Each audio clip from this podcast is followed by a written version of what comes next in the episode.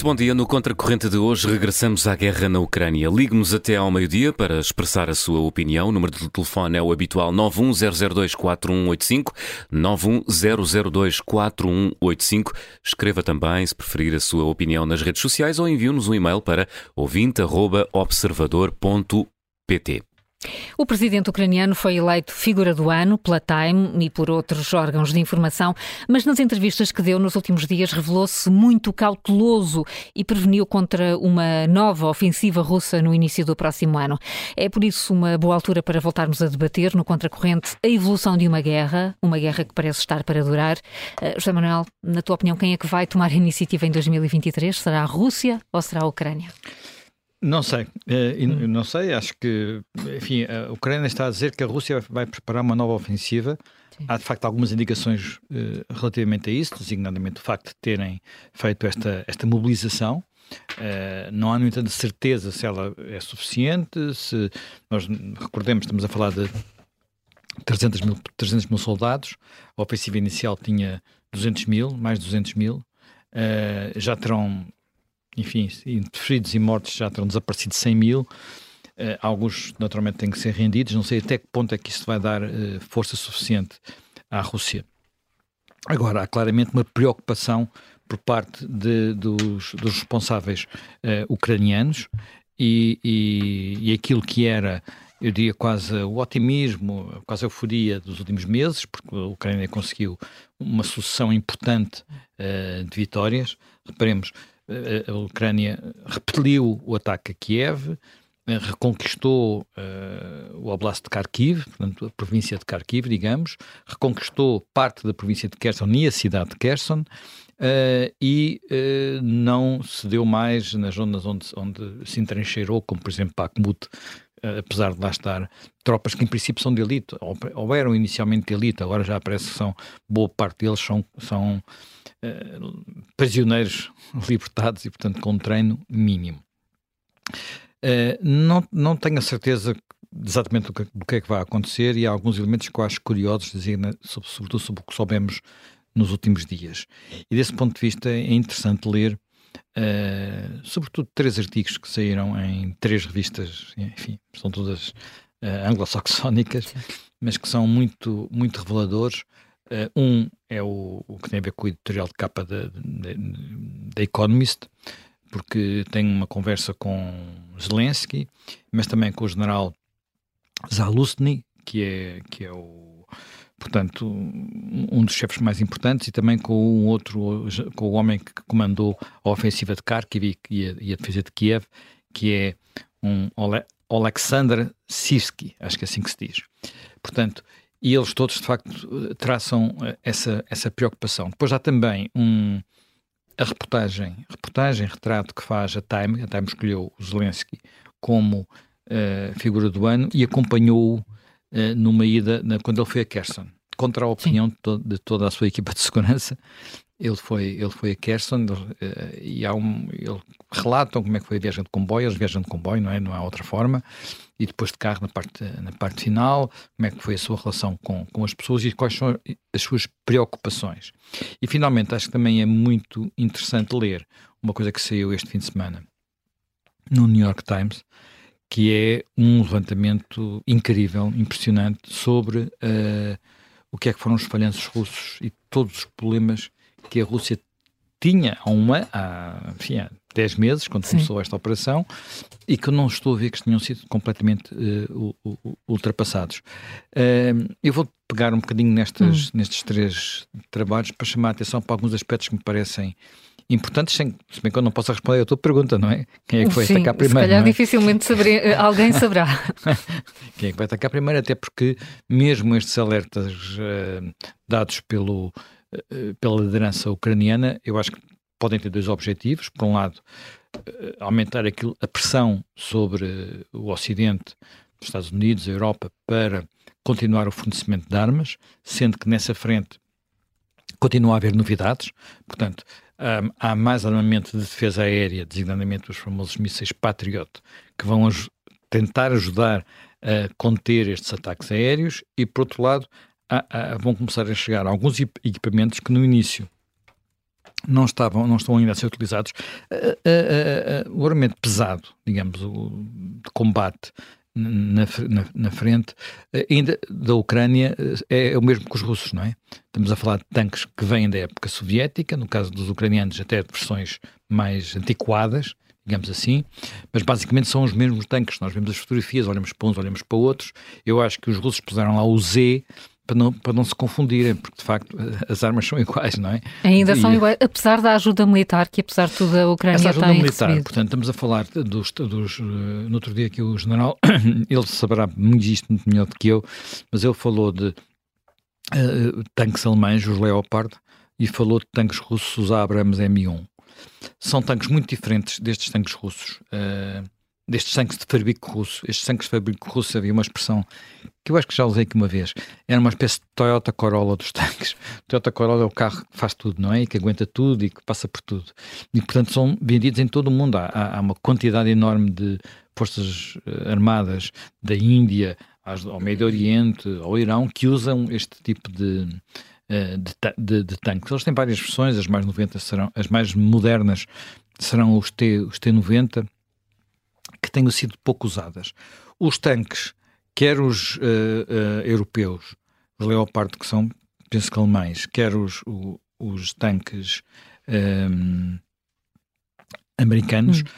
são mais sofisticados, mais caros, mais pesados, bastante mais pesados do que, do que, do que estes uh, tanques, e naturalmente que exigem um tipo de formação muito diferente. Estamos a falar de armamentos que fazem coisas que antigamente não se faziam, que é, por exemplo, disparar em movimento, fazer pontaria em movimento. Pois, se são mais sofisticados, exigem também uma, uma e, formação e mais uma formação, e portanto o treino também terá vindo a ser dado durante estes uhum. meses, não é? leva tempo, leva tempo. Eu parece-me que não haverá falta de, mão, digamos, de recursos humanos do lado ucraniano, eh, porque há uma, uma, mobilização muito grande, há muitos voluntários, há muitas mulheres, designadamente, na frente de batalha, o que é uma coisa muito curiosa. Eh, eu tive a, fui pegar no livro que parece estar neste momento é um dos livros de cabeceira do, do, do Zelensky. Isso vem tanto na Economist como na Time. E até eu trouxe aqui para quem estiver a ver-nos em vídeo. É, é uma leitura longa. É uma leitura Falaste longa. dela no teu, no, no teu macroscópio. Não li todo. Li uns bocados, li uns, li uns bocados interessantes. E, ele, ele, e, e até acho muito interessante e muito revelador o facto de Zelensky o estar a ler, não é? Portanto, isto é um livro sobre a Segunda Guerra Mundial. E, mas não é apenas sobre a Segunda Guerra Mundial, é sobre a Segunda Guerra Mundial e o tipo de liderança de dois ditadores, que eram Hitler e, e, e Stalin, sendo que uh, é, eles comportaram de forma diferente, não da brutalidade, sobre isso uh, é, é muito idêntico, o que um e o outro fizeram, designadamente na Ucrânia, é incrível, não é? Portanto, uh, não tinham qualquer tipo de, de, de, piedade, quer dizer, havia mesmo instintos genocidas dos dois lados, quer dizer, eh, enfim, inicialmente da parte dos alemães, como é óbvio, só para teres uma ideia, na Batalha de, na batalha de Kiev, na, na Batalha de Kiev da Operação Barbarossa, hum. portanto, na, naquela altura em que os, o Stalin não estava à espera e foi apanhado de surpresa e aquilo seguiu tudo por ali adiante, foram aprisionados praticamente 3 milhões de soldados russos. Não estamos a falar de 100 mil, estamos a falar de 3 milhões. E os alemães deixaram morrer à fome entre 2 milhões e 2 milhões e meio, deliberadamente. Não foi assim uma coisa. Deliberadamente? Deliberadamente, não se alimentavam, quer dizer, sabiam que a consequência naturalmente claro. era morrerem à fome. Portanto, não. Os russos depois fizeram o mesmo. Dos, do, dos 900, penso que foram de 300 mil ou 400 mil que foram presos em Stalingrado, quando na Operação Urânio Stalingrado, o exército do Paulos foi cercado, a esmagadora maioria também, também morreu. Curiosamente, não o general que os comandava, o marshal depois que os comandava, que era o, o marshal Paulos, ele foi transformado em marshal, já estava, já estava o exército uh, cercado, foi um gesto um bocado, enfim, a ver se, o, se não se rendia, não é? Portanto, foi aquilo que o, que o, que o Hitler tentou, tentou fazer. Esse, curiosamente, depois passou-se para o, para o lado dos soviéticos e tornou-se um, um, pronto, um agente comunista. É, é, passou de nazi a comunista. É uma história muito curiosa do general Paulo. Mas é muito, também muito significativa. Porquê? Porquê? Porque é que o general Paulo, que não era claramente um homem para estar a comandar a ofensiva tão importante como a de Stalingrado, estava naquele sítio? Porque nas semanas anteriores uh, nos meses anteriores, Hitler tinha feito algo que é parecido com o que me parece a mim que está a fazer uh, o, o, o, Putin, que é tentar ser ele próprio a comandar as tropas. Talvez não com o detalhe com que fazia o, o, o Putin, com que fazia o Hitler, não é? Portanto, que queria comandar as operações militares a mil quilómetros de distância. Ele tinha um, um bunker, um quartel-general já dentro da própria Ucrânia. Mesmo assim, aquilo é tão grande, quando se, está, quando se está a comandar uma ofensiva sobre Stalingrado, que é no Volga, já é no Cáucaso, é muito, muito longe. E começou a ter a oposição dos, uh, digamos, na Wehrmacht, no exército alemão, dos uh, oficiais mais talentosos, começou a substituir um a seguir ao outro. Portanto, os vários marechais um a seguir ao outro, e a pessoa que ele escolhe para esta ofensiva sobre Stalingrado é um oficial, é um, um chamado oficial de quartel-general. Isto é, um burocrata. Não é um oficial de campo, como houve, como, como, como, aqueles mais famosos, o Meinheim, o Rommel, não é um, portanto, alguém com aquela habilidade, portanto, era uma pessoa que hesitava, que não tomava as decisões rapidamente, não tinha um instinto de um, de um, de um marechal de campo, portanto, era alguém que ficava, para trás. Uh, talvez não seja, eles provavelmente perderiam sempre esta linha de grado, mas isso é, é revelador da forma diferente como isso estava a acontecer. E o, o, e o Stalin fez ao contrário. O Stalin, durante todo o período, e foi uma das razões porque foi o desastre inicial, da, que não só da operação, não só da guerra contra os alemães, mas também de uma coisa que poucas pessoas falam, que foi o desastre russo ou soviético na tentativa de ocupar a Finlândia. A Finlândia é um país minúsculo, não é a Ucrânia, é um país minúsculo, pequeníssimo em termos de população, e, e é evidente que no final os soviéticos acabaram por ganhar alguma coisa e, e conquistaram uma parte da Finlândia, pequenina, a Carélia, mas no início foi uma, uma, uma, guerra de inverno desastrosa. Porque eles não tinham comandante. O que é que o, o, o, o Stalin, que era muito desconfiado, tinha medo que acontecesse a Revolução Russa ou que aconteceu à Revolução Francesa. Isto é, que aparecesse um Napoleão. Portanto, um chefe militar que se tornasse muito prestigiado e depois uh, acabasse por dar um, um 18 do Brumário, portanto, que é o momento em que o Napoleão assumiu o poder. E, portanto, uh, num, decapitou completamente a velha geração de marechais e a chefia do exército antes da Segunda Guerra começar. E não tinha talento à frente. Depois acabou por encontrar um homem muito talentoso, que era no final Marechal Zukov, que é precisamente quem lhe propõe a contraofensiva em em Stalingrado. E o livro que descreve a reunião, enfim, não sabe exatamente quando é que foi, mas que quando o Zukov, o Zukov e um outro general, que agora não me recordo o nome, estava a propor uma coisa que foi muito audaciosa, que foi, em vez de, portanto, em Stalingrado, sobe muito rápido, Stalingrado está agora a fazer 80 anos, portanto é, muito, é uma altura boa para recordar o que lá se passou, porque tem aspectos muito parecidos com esta, com esta batalha. O que acontece é que há um momento ali em que há ordem para não recuar. E o que até era relativamente, não digo fácil, porque, porque há o rio pelas costas, uhum. há o Volga. E, portanto, a cidade é muito comprida, tem 30 km ao longo do rio Volga. E os russos não recuam, os soviéticos, neste caso, não recuam, aguentam, aguentam, aguentam, aguentam. E quando chega o inverno, portanto, quando se está a aproximar o frio, contra-atacam. E contra-atacam num movimento super audacioso, sobretudo considerando o que era, o que era o que eles tinham feito até essa altura, que foi um movimento chamado de pinças, não é? Portanto, entram pelo norte e pelo sul e envolvem, em, em, muito rapidamente, em três dias, dão cabo, conseguem cercar o exército de Paulos, uh, encontrando os, os, pontos mais frágeis da linha de frente russa, de, uh, nazi, alemã, que era designadamente a parte onde estavam os romenos, que enfim não tinham motivação dos, dos alemães.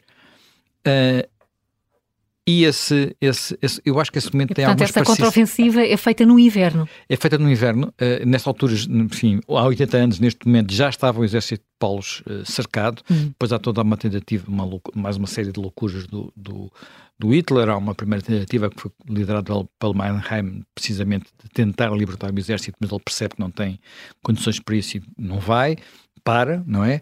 Uh, depois há a loucura do Göring achar que conseguia abastecer centenas de milhares de homens pelo ar, portanto, uma ponta aérea, não funciona, até que, pronto, eles acabam por se render uh, contra, portanto, o Hitler queria que eles morressem todos, portanto, não queria que eles se rendessem, que eles combatessem, combatessem até o último homem, mas o Paulo, o Paulo rende-se, ele se rende-se em, em janeiro, penso que é janeiro. Portanto, é, é, há 80 anos, está a fazer agora anos. Portanto, é, é curioso ver isso e ver como o uh, Stalin, que era o que eu estava a contar, quando o Zhukov lhe começa a contar uh, uh, o plano, que ele pede para ver, desconfiado, sempre desconfiado, uh, ele tem uma reação da, na forma como segurava o cachimbo e cofiava o bigode, que eles começaram a achar que isto está a correr bem. Ele está a ouvir-nos. E eu acho que isto é mais parecido com a forma como o, o, o, o Zelensky dividiu tarefas com, com a sua equipa uh, de militares, porque e isso ah, aconteceu praticamente desde o primeiro dia. Uh, Vladimir Zelensky não é um militar, não é um estratega, não é um militar, não é ninguém que tem essa Quer formação. Dizer, o, o, a formação do, do, do Stalin era ele andou no seminário. Ah, pronto. É então não é esse backup não é não é tão decisivo afinal. Sim, é evidente que depois combateu na Guerra Civil. Sim. na Guerra Civil que durou a seguir à, à Revolução Russa, não com grande sucesso, designadamente teve algumas operações em que ele esteve quase para cair, em termos de, digamos, no círculo de, de topo, o, o, comandante, que também não tinha formação militar, mas é o comandante de maior sucesso do Exército Vermelho, é o Trotsky, portanto não é o Stalin. Ele, no entanto, consegue fazer, e por isso é que a, cidade de Stalingrado se chamava Stalingrado, ele faz aí uh, digamos, tem aí o seu sucesso, a sua defesa. Mas onde as coisas lhe correm pior é na, onde ele é, acusado de não ter portado bem, é na tentativa russa de reconquistar a Polónia. Onde eles são derrotados e, portanto, aí, uh, russa, quer dizer, soviética, na altura ainda era. Não sei se aquele já se chamava. É soviética, havia os soviéticos, não havia o RSS ainda, porque a URSS só é criada, vai fazer 100 anos no dia 30, 31 de dezembro portanto, ao 30 de dezembro. No final deste mês é que faz 100 anos que a URSS foi criada. Antes era, enfim, era o velho império. Bem, mas voltando a onde eu, onde, onde eu estava, o Zelensky, uh, uma forma de dividir tarefas. O que é que ele fez com, os seus, com o seu, a sua espia militar? Deixou os, os profissionais, digamos assim, a tratar das ofensivas e das defesas e daquelas coisas todas, e no, nos primeiros momentos houve até alguma surpresa como é que as coisas aconteceram, sobretudo na zona de Kiev, porque houve aquilo não foi apenas uma foi houve uma reação rápida, a ordem de Zelensky é defendemos, vamos defender-nos com tudo o que possamos, mas o que aconteceu a seguir é extraordinário porque muitas das pessoas que pegaram naquelas bazucas e naquelas coisas todas foi gente que nem sequer treino militar tinha, portanto aquilo foi quase um levantamento popular, digamos assim. Uh, mas depois o Zelensky disse: a minha tarefa é fazer os meus discursos, as minhas mensagens, as minhas, as minhas, os meus posts no, no Telegram. É isto que eu tenho que fazer e é isso que eu vou me dedicar porque isto é decisivo. Uh, encontrar apoios é decisivo. Ele diz uma coisa, nem, nem, penso que é na conversa com a Time, que muita gente o compara com o Churchill, mas ele até não, não, preferia ser comparado com outras figuras, curiosamente. Com uh, quem ele diz? Com o Orwell, por exemplo. o Orwell não foi chefe militar, o Orwell era, enfim, era o escritor, enfim, combateu, Sim, combateu na, na Guerra, Guerra, Civil, Espanhola. Na Guerra Civil Espanhola, uh, mas ele diz que, por exemplo, preferia, e com outra, com outra figura que ele, que ele cita, além do Orwell, o Charlie Chaplin. Por causa do, daquele filme O Ditador. Sim, o pequeno do filme ditador. O, o Ditador, sim. O Ditador, não é? Não é? Portanto, em que, ele, em que o Chaplin faz de Hitler. E tem cenas, enfim, inacreditável. Sim, aliás, faz mais sentido faz com, mais sentido. Com, e, com mas também tinha a ver com, com, o background, com o próprio background do próprio de Zelensky, portanto, que era um comediante, não é? Sim. Até porque ele diz que, por exemplo, a política é imperialista, porque o Churchill era um imperialista, não é? que ele não se revê nessa política. Mas sei lá como for, por exemplo, é curioso isto, porque uma das coisas que o Churchill faz desde o primeiro minuto uh, da guerra, há um livro do Mark Hastings que explica isso muito bem, uh, é a preocupação de que isto só é, eu só consigo ganhar isto se cometer os americanos uh, do meu lado e se não quebrar um, a aliança com os franceses, mesmo, mesmo não gostando do, do, do, golo, não é? Portanto, as coisas no golo, golo não correndo, não correndo bem. É necessário manter isto porque senão a, a, a, o Reino Unido sozinho não vai conseguir. Eu acho que ele teve esse instinto também desse ponto de vista que foi a Ucrânia sozinha não vai conseguir, Portanto, precisamos rapidamente de outros apoios e eu vou ter que me dedicar a isso. Mas o Churchill intervinha muitas vezes nas decisões militares, porque ele, como tinha sido.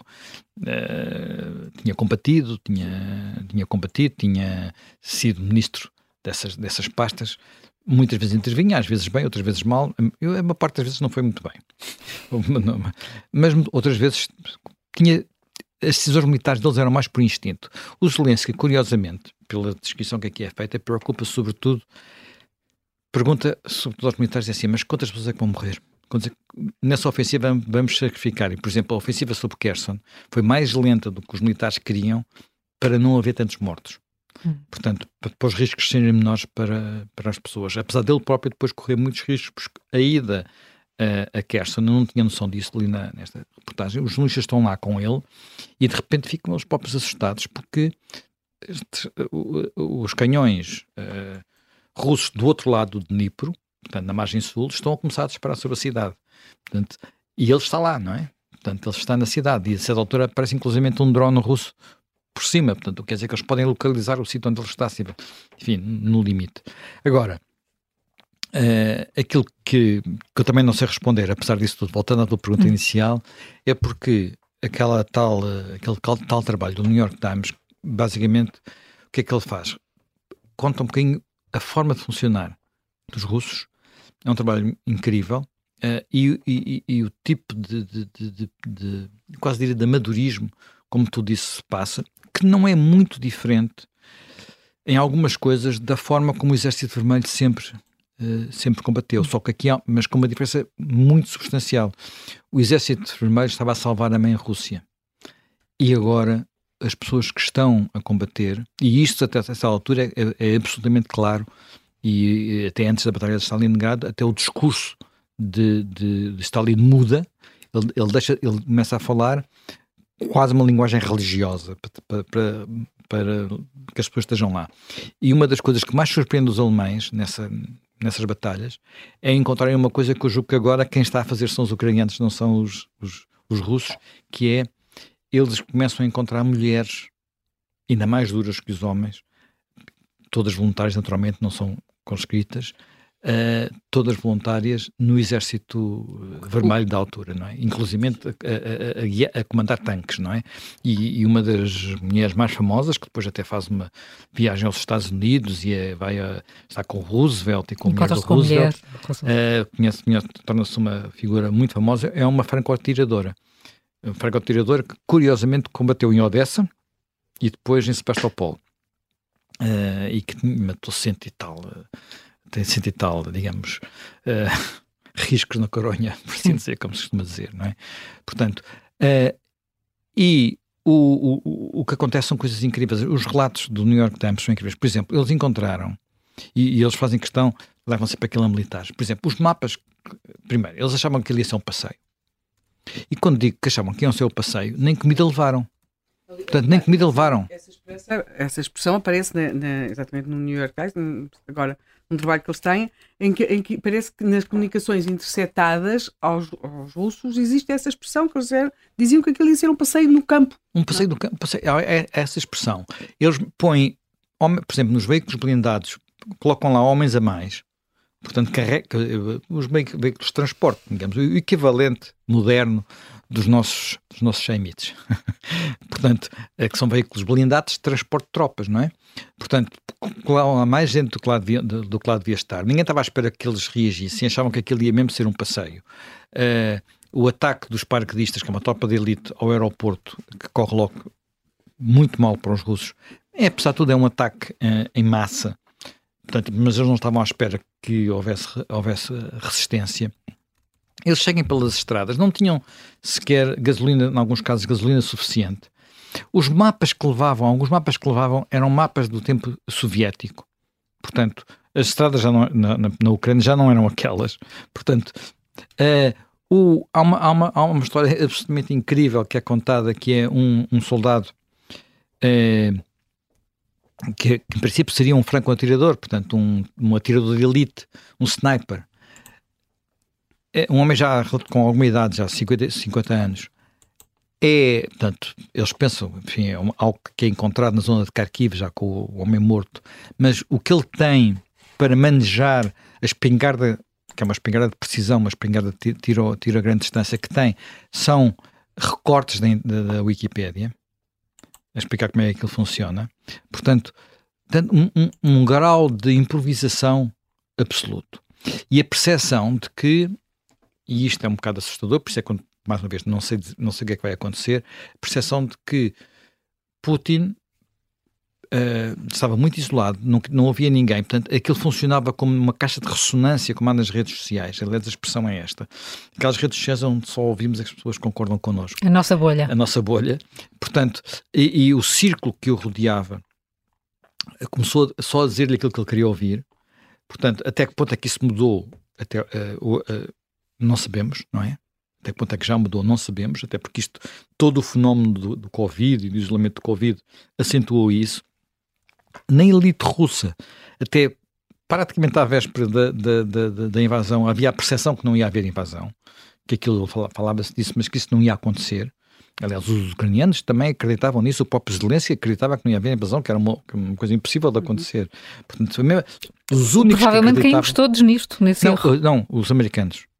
Acreditavam que ia os haver invasão. Os americanos diziam, estavam a dizer, a dizer, sim, a dizer, desde muito cedo que ia haver invasão por informações de, de, dos serviços secretos e também pelo resultado de visitas que alguns dos seus líderes militares tinham feito uh, à Rússia, até após avisar, não façam isso, e pelo tipo de resposta que tinham tido, perceberam que eles vão fazer isto. Hum. Portanto, uh, e depois há uh, essa, essa orientação mais próxima, mais parecida com o que Hitler fazia. Eu acho que ele não está a comandar as tropas, no sentido. O Hitler queria mesmo comandar, uh, quando é com mais homens ou menos homens. A decisão de ir para Stalingrado é uma decisão dele, não estava nos planos militares. Portanto, mas ele acha que ah, aquela cidade chama-se Stalingrado, eu tenho que conquistar aquilo, aquilo é simbólico. Portanto, aquilo vai ser, humilhar os russos. Portanto, é, um, é uma coisa uh, terrível. E, e, antes disso, o Stalin tinha feito o mesmo. Tinha feito um erro parecido, eh, curiosamente, também aqui nesta, é tudo neste teatro, em Kharkiv, há uma, há uma, uma primeira derrota muito, muito grande, do, do, na altura se dizia-se Kharkov, mas há uma primeira derrota muito grande e outro, e outro desastre enorme dos russos em, em, em, em Kharkiv, porque os russos tinham conseguido parar os nazis digamos, o exército alemão às portas de Moscou, tinham feito uma contraofensiva, a primeira, a primeira, digamos, a primeira contraofensiva já comandada pelo Zhukov, e o, e o Stalin fica tão entusiasmado que obriga, acha que eles podem continuar por aí adiante e ir até uh, Kharkiv. E então em Kharkiv os alemães fazem, os alemães do ponto de vista militar eram mais competentes, mesmo as batalhas que eles perderam morriam sempre menos homens do que morriam do lado dos russos, eles recuam deixam-nos entrar na bolsa, depois cercam-nos e liquidam-nos completamente na primeira batalha. Portanto, e aí é talvez um dos momentos em que o Stalin percebe eu não tenho que deixar os militares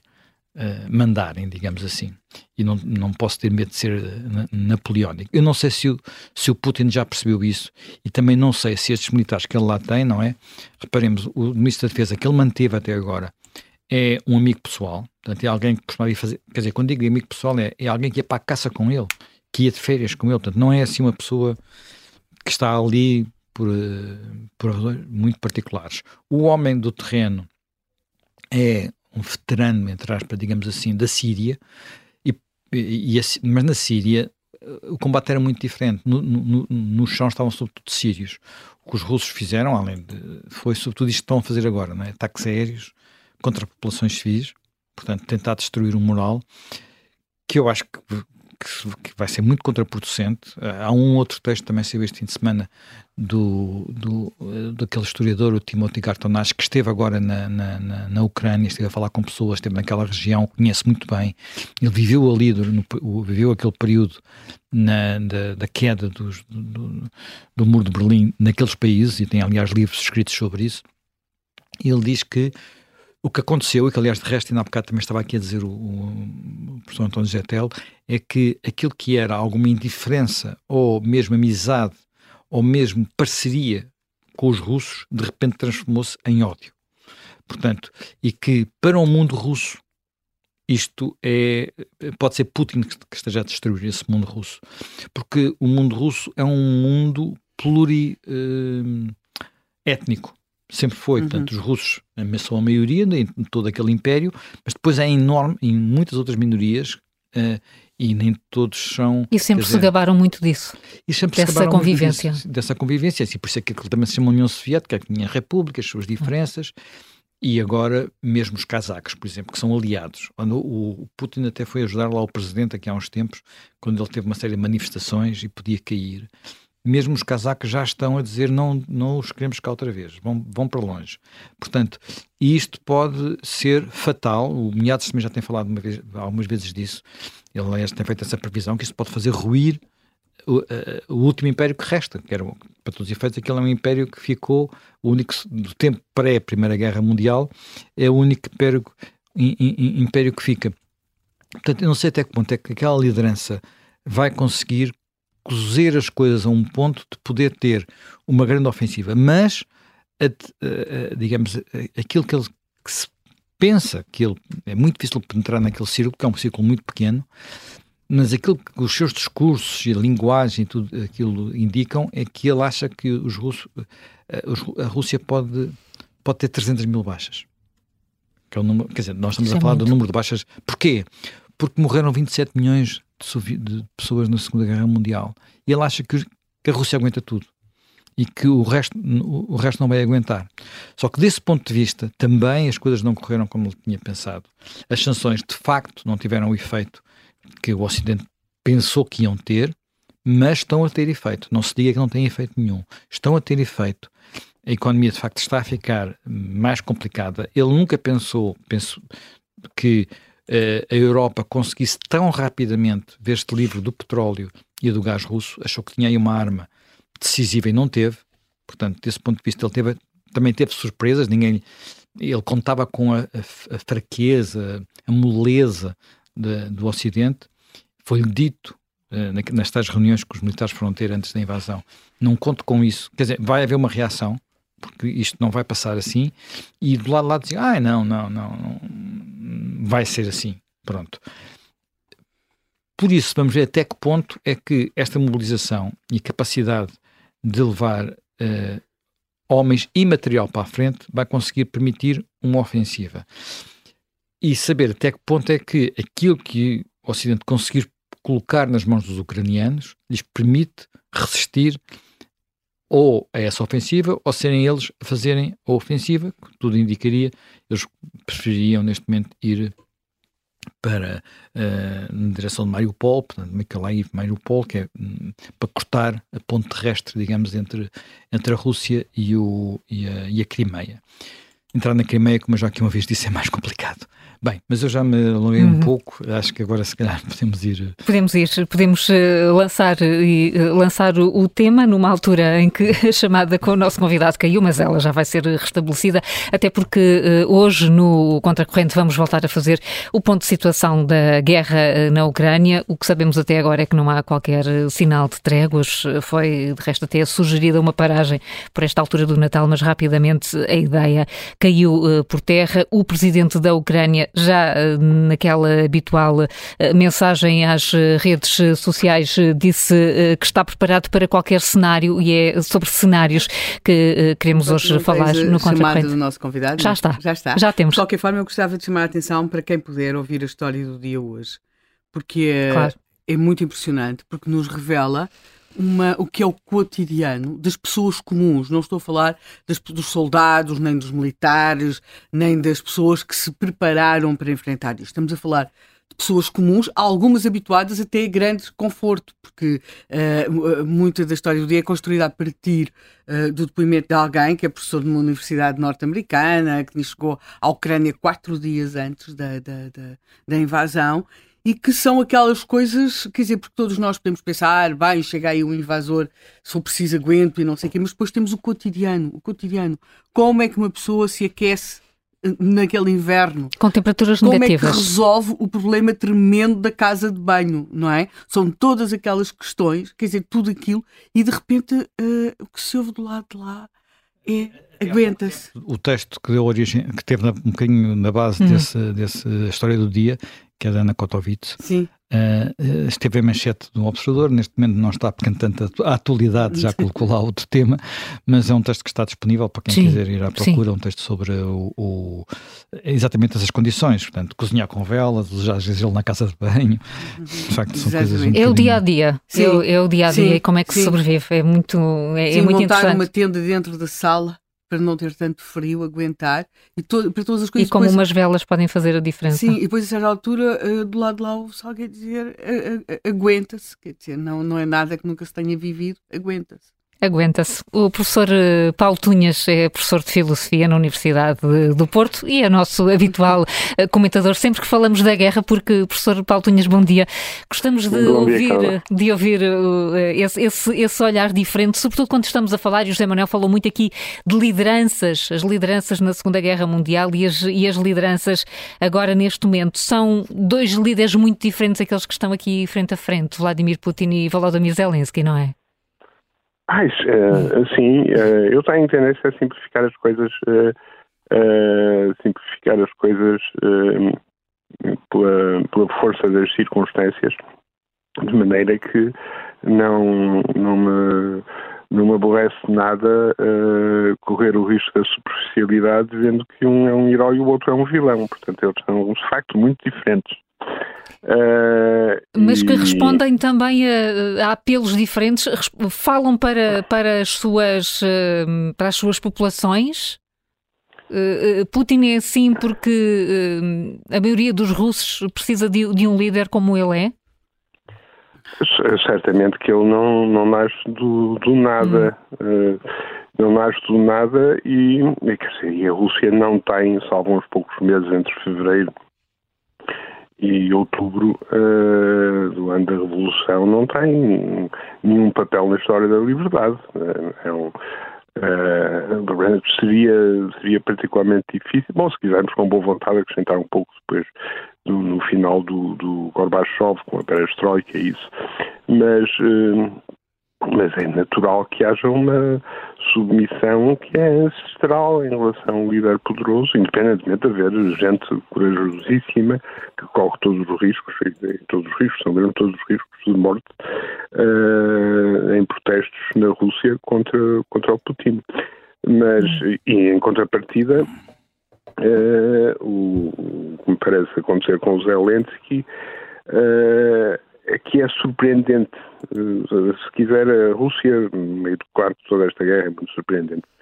Uh, mas uh, a Rússia e a, e a, aderência passiva de muitos russos uh, ao regime de Putin e a esta guerra não, não são assim tão surpreendentes quanto isso.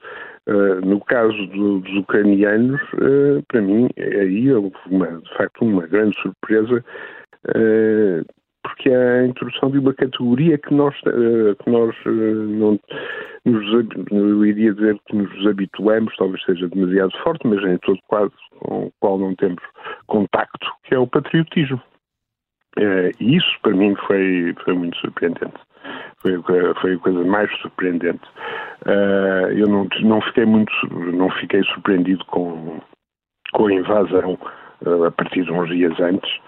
Uh, e, mas tenho de ler coisas de gente que dizia que não, não, iria haver invasão nenhuma e que ia criticar o belicismo do, do Stoltenberg, do Jens Stoltenberg. Uh, e isso não me surpreendeu. E a partir do dia 25 de fevereiro, devo confessar, também não fiquei muito surpreendido com a uh, que, que, comecei logo a pensar que a coisa ia ser extraordinariamente difícil para os russos. Uh, mas uh, que são, são, voltando à questão do Zelensky e do Putin, da diferença dos líderes, é, são, são líderes completamente diferentes. E, quer dizer, e no, no, Museu da História Contemporânea, as democracias, os regimes tendencialmente democráticos e os despotismos não pertencem à mesma categoria. E, portanto, muito, muito diferentes. Falou aqui da, do patriotismo. Ele também se encontra do lado de Putin, ou não? Sim. É, é, vamos ver, é uma questão de, é, de facto muito complicada e seria eu, se preciso, eu conhecer muito melhor a história russa do que conheço para, para ter uma opinião segura no capítulo, mas há, uma, há uma tradição patriótica russa que, que, é, que é perversa, digamos assim, e a outra que não é perversa. Eu, por acaso, há pouco tempo li um livro que o Solzhenitsyn Uh, que de resto chegou a falar com o Putin, mas disse que, que o Putin não, não, tinha prestado atenção nenhuma àquilo que ele tinha dito. Uh, publicou, já não me lembro em que ano, em que, em que mesmo antes da, da, do final da União Soviética, creio eu, em que ele diz que há um, um número enorme de repúblicas que, que, não têm nada a ver com a Rússia, de facto, e que, portanto, que não devem fazer parte, de estar ligadas à Rússia. Uh, e que há, no entanto, duas, a saber, a Bielorrússia e a, e a Ucrânia, uh, que têm relações muito mais profundas com a Rússia e que deveriam continuar ligadas à Rússia, a não ser, diz o Solzhenitsyn, que expressem de forma clara que não têm vontade de, de, estar nessa situação. E, nesse caso, a Rússia não tem direito a colocar qualquer objeção. Uh, agora, o patriotismo do Putin é, um, é uma mistura de, de, de czarismo, de, de, União Soviética, uh, e é isso que permite, de resto, aqui ao PCP manter ainda uh, um amor, para além do amor pelo poder bruto e do, do entusiasmo negativo contra os americanos, uh, manter uma posição que é, não vale a pena disfarçar, é claramente pró-Putin. Eh, eh, professor eh, Paulo Tunhas, o José Manuel citou aqui uma, uma entrevista de Zelensky em que ele recusa aquela comparação que quase imediatamente foi, foi feita entre o próprio Zelensky e, e Churchill, e ele diz que prefere ser comparado e que se sente mais próximo de figuras como de George Orwell ou Charles Chaplin. É curioso, surpreende-o essa, que, que, sejam as figuras de referência que, que Vladimir Putin, que, perdão, que Zelensky prefere. É, acho, acho ótimo, é, acho ótimo, é, porque a comparação com o Churchill é, são, são culturas tão diferentes e o Churchill era um homem de uma cultura tão, tão forte e particular que, que fora da, da, da, da, paixão pela liberdade, eu vejo que são retóricas muito diferentes. Uh, o Churchill era um, um, fino conhecedor da retórica clássica e, e trabalhava os discursos uh, inspirado nessa tradição. E eu, quem escreve os discursos de Zelensky, admito que até com a própria contribuição do, do com a contribuição do próprio Zelensky, encontra-se num registro completamente diferente. Mas, uh, mas provavelmente é um registro que no, no contexto é mais eficaz do que se a retórica dele fosse puramente chachaliana. Sim. Mas é muito curioso a comparação com o grande ditador e com, e com o Orwell, é, percebe, percebe-se bem que, que, que por detrás de tudo que ele diz há um desprezo e uma ridicularização do Putin que são chaplinianas. Hum. E daí, e daí se, se, pode compreender melhor essas, essas escolhas. Estamos eh, aqui a falar eh, da guerra, às vezes na, na Europa, já como algo um pouco distante. Está a haver uma banalização da guerra pelo lado, por este lado da Europa? Pois é, uma questão que se discute muito. Uh, uh, eu, eu, creio que convém recear uh, que isso aconteça, mas da mesma forma que no dia 25 de, de fevereiro eu estava convencido que, que a coisa ia ser muito mais difícil para os russos do, do que a maior parte das pessoas pensava e dizia. Uh, uh, e não, não, estou a falar dos pró-russos, dos, dos pró-russos, pró-putinianos que, que, existem da esquerda à direita.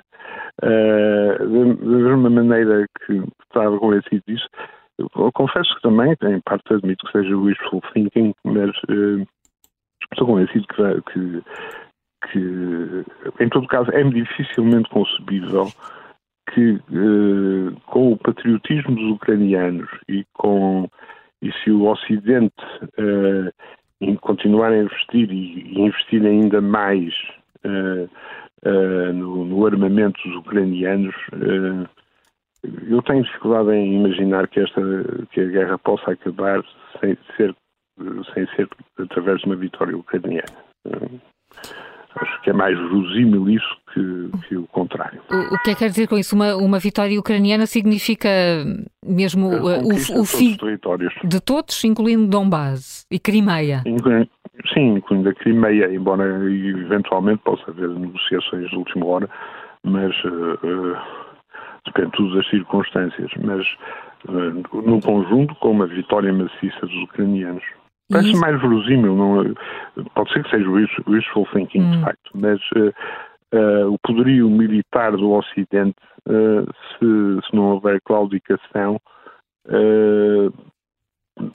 eu não digo que seja imbatível, mas parece-me Uh, dificilmente dominável pelo, pelo, pelos agressores russos. Estamos a olhar para a guerra na Ucrânia. O número de telefone para onde pode ligar e participar até ao meio-dia é o 91002 4185. Vamos uh, começar a segunda parte do Contracorrente. Helena Matos, fazendo uma conta, amanhã fazem 300 dias da invasão russa, são quase uhum. uh, 10 meses. Alguém pensaria que a guerra se iria arrastar tanto tempo? Hum, eu penso que não, não é? Eu penso que nos primeiros dias uh, todos nós achamos que, ou pelo menos eu achei, dizer, que, que, os russos iam entrar e que tudo ia ser muito rápido e muito. uh, e desgraçadamente eficaz. Não foi isso que aconteceu. E hum, eu acho que a primeira grande vitória do, dos ucranianos foi terem sobrevivido, não é? A primeira grande vitória de Zelensky foi de facto ele ter ele ter sobrevivido. A ajeitar o teu microfone, parece que estás a falar baixinho, Sim. não é nada teu. Ele ter, sobre... ter sobrevivido. Um, e a partir desse momento uh, ter conseguido uh, expor um conjunto de fragilidades dos russos, a Manuel já aqui referiu algumas, eu depois acho que há um ganho muito importante, que é quando Zelensky consegue um, convencer o mundo que uh, aquilo que estava a acontecer à Ucrânia poderia em seguida acontecer a outros países caso uh, Putin não fosse travado. Portanto, conseguir de alguma forma internacionalizar o conflito. Isso hum. é fundamental quando um pequeno país, uh, dependente em tudo para poder combater, se não consegue internacionalizar o conflito, pois só lhe resta a derrota pura e dura. Uh, eu, uh, a, este, a este lado, há depois aqui uma questão, que, e é óbvio que nós estamos aqui com, todos, com todo um conjunto de mortos a olhar para nós, nós passamos aqui a vida a falar do Hitler, do Stalin. Um, eu acho que há uh, neste, nesta atual situação que os russos vivem, às vezes os poetas explicam bem as coisas. E há uma frase num num poema do, do Brodsky para o. Eu disse isto em inglês, mas ele é russo, com, com sotaque inglês, em, em, eh, em, em, que ele faz um poema uh, dedicado ao, ao, Zukov. O Zukov é aquele marechal, o Zé já aqui falou dele, que em parte grandemente responsável pela vitória uh, da União Soviética na, na Segunda Guerra Mundial e ele é um, um, é um estratega, é um brilhante militar. E há sempre aquele momento em que todos nós temos, há sempre aquela fotografia do Zukov. Eu só não sei se desta vez uh, quem é que vai montar um cavalo branco no dia da vitória. Ou seja, porque quando há o, o desfile da vitória em Moscou, quando a guerra acabou, o Zukov é o homem que passa a revista às tropas montado num cavalo branco. Há sempre uma grande especulação se o Stalin teria querido ir ele ou não, e depois não poderia, porque já estava assim, pois. Já nunca tinha sido propriamente um, um cavaleiro. Um cavaleiro. e depois também estava, isto para montar a cavalo, apesar de tudo, a pessoa tem de ter assim alguma não tem de ser magro, mas quer algum dizer, porte. Uh, pois, e algum, há ali um limite de peso para conseguir aguentar aquilo, sobretudo se não for para estar ali paradinho sendo, sendo que, cavalo. Sendo é? que montar a cavalo em certos momentos é, é quase místico. Por exemplo, a descida da Avenida da Liberdade a cavalo pelo Sidónio Pais. Sim. É também, e justo não sei se era um cavalo branco também. Não, não, já pois, não, e, o, e o Gomes e o, da Costa. E o Gomes da Costa, portanto, sim, usar, usar cavalo. E o próprio Napoleão, não é? Sim, portanto... que era um homem mínimo e punha-se em cima daquele cavalo branco. Para que se perceba, e agora fazendo aqui um à parte, uh, uma das, das manobras de, de, propaganda política melhor sucedidas em Espanha é feita pelo Vox, quando, no, quando começam, eles não têm quaisquer meios, mas têm um, são amigos lá de um determinado toureiro a, a cavalo, em, a pé. A pé. Em Espanha, e, e para ser toureiro tem de ser uma coisa que se chama quadrilha, portanto, que é um conjunto de homens que andam com eles e tal. E então, eles fazem, porque o Abascal, que é o líder do Vox, sabe montar a cavalo e fazem um, um, vídeo que nem sequer era para ser promocional, que era eles andarem a cavalo no campo, em Espanha, não é? Mas há um miúdo que está na propaganda do Vox que mete aquilo na, nas redes sociais. Quer dizer, e, e é óbvio que a, que, a, que a visibilidade do partido aumentou imenso. Nós aqui o que temos neste desfile do Zukov, ele passa a revistar as tropas em 1945 em Moscou, no desfile da Vitória, montando um cavalo branco, não sei se, se chamava ídolo, não sei se pensando ou não no Napoleão, mas, mas provavelmente para se distinguir e para se ver bem. E acontece aqui uma coisa que é um. E que, é, e que há depois, quando o Zukov morre, uh, muitos anos mais tarde, há, porque eu estava aqui a referir, há depois uma grande especulação se, é, se o Stalin teria ou não querido ser ele, que se teria ou não desistido. Talvez nunca tenha pensado ser ele, e tenha subestimado inicialmente o impacto daquela imagem daquele homem montado num cavalo a passar a revista às tropas na Praça Vermelha. Mas um, certamente que percebeu a importância daquela imagem. Há depois ali alguns momentos complicados entre o Stalin e o Zukov. E quando o, o Zukov morre, o Brodsky faz, faz um poema. E nesse poema eh, está algo que, uh, traduzido, será mais ou menos assim isto sobre os soldados, soldados russos, soldados soviéticos, ele está, eu estou a citar, marcharam corajosamente pelas capitais estrangeiras, mas voltaram com medo da sua própria terra. Porque, uh, claro, a, a Rússia, o, o RSS, a que eles estavam a regressar, depois de terem marchado corajosamente pelas capitais estrangeiras, era de uma profunda repressão. Ora, aquilo que nós temos aqui neste momento é que estes soldados russos, ao contrário do que tinha acontecido com os de Zukov, nem sequer estão a marchar corajosamente, corajosamente pelas capitais estrangeiras. Não estou a dizer que lhes falte coragem, mas não estão a conseguir marchar triunfalmente pelas capitais estrangeiras. E entre as principais vítimas desta guerra contam-se, de facto, os soldados russos, os militares russos. E eles vão regressar e, e vão regressar, um pouco como estes de 1945, com medo da sua própria terra, não no sentido de serem enviados para um gulag, como, como podia acontecer em 1945, mas com medo do olhar de quem os vê, como não tendo, tendo estado provavelmente à altura do que aconteceu com as tropas russas em, na Segunda Guerra Mundial. Por outro lado, eles trazem nos olhos também uma narrativa que se calhar muitas pessoas não têm medo também elas de ver, que é a narrativa de porque é que foram derrotados. Eles desta vez não têm um grande marechal para, para pôr a fazer um desfile na Praça Vermelha. Eu, eu, eu, não, eu não, não, não, não, não tenho uh, dúvidas que Putin sonhou com um grande desfile da vitória na Praça Vermelha quando invadiu a Ucrânia. Uh, que é, e ele até sabe apontar a cavalo, não é? E aí talvez se tenha imaginado ele mesmo a passar a revista às tropas a cavalo. O, o simbolismo da Praça Vermelha é brutal. É brutal. Uh, há vários momentos, designadamente durante a Segunda Guerra Mundial, em que esse simbolismo Sim. vem ao de cima. Nós estávamos, todos estávamos à espera daquele famoso discurso. Estava a pensar vitória, nisso, no dia da vitória, dia da vitória maio. Uh, uh, sim, uh, 9 de maio. 9 de maio, não é? e há um outro momento crítico que é o, o, o desfile no, na data da Revolução, que é no final de em, em novembro, não é? novembro, outubro, novembro. E no ano em que as tropas, eh, portanto, no ano da Operação Barbarossa, nesse dia as tropas eh, nazis estão a 20 km, 30 km de Moscovo. Uh, Stalin chegou a pensar sair de Moscovo, mas depois resolveu ficar, mais uma vez, uma daquelas decisões que permitiu aguentar, não é? Não fez como o Czar, que se foi embora, deixou o Napoleão entrar, uh, mas uh, faz o desfile, fazem o desfile de, de, do dia da Revolução.